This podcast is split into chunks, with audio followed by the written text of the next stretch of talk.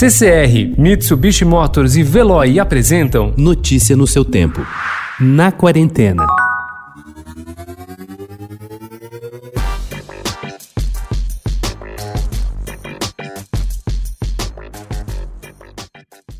Quando for seguro sair de casa novamente, não vamos encontrar mais algumas lojas da Saraiva. Enfrentando a pior crise de sua história, a rede que está em recuperação judicial está fechando pelo menos sete livrarias. No mesmo barco, a Cultura acaba de apresentar um novo plano de recuperação e tenta negociar com editoras outra forma de voltar a ter crédito com elas e livros para vender. Enquanto as duas lidavam com seus problemas nesses dois meses, outras livrarias e redes usavam a criatividade para seguir vendendo e algumas até já se preparam para a reabertura. Não há uma data certa para isso acontecer, mas a Livraria Martins Fontes estará minimamente adaptada.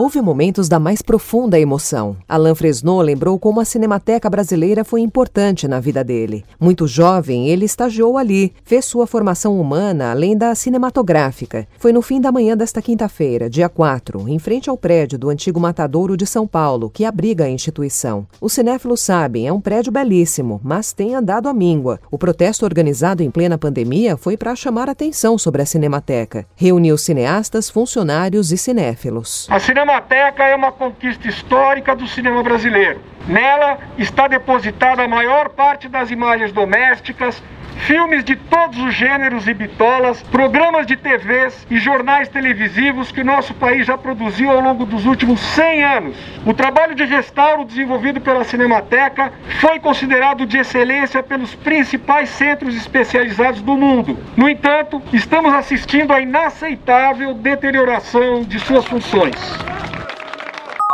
Depois de muita reflexão, o casal que comanda o Bar da Dona Onça fez sua estreia esta semana nos aplicativos de entrega. Desde quarta-feira, pela primeira vez, é possível escolher entre os pratos do Bar da Dona Onça para comer em casa pelo iFood. Estão ali da sua clássica galinhada por R$ 59,00 até pratos criados exclusivamente para o canal. Entre elas, a seção Macarrão da Jana, com receitas que ela costuma fazer na cozinha da sua casa e um nhoque de batatas por R$ 42,00. Aos sábados, a célebre feijoada da chefe também vai sair da cozinha do bar no edifício Copan.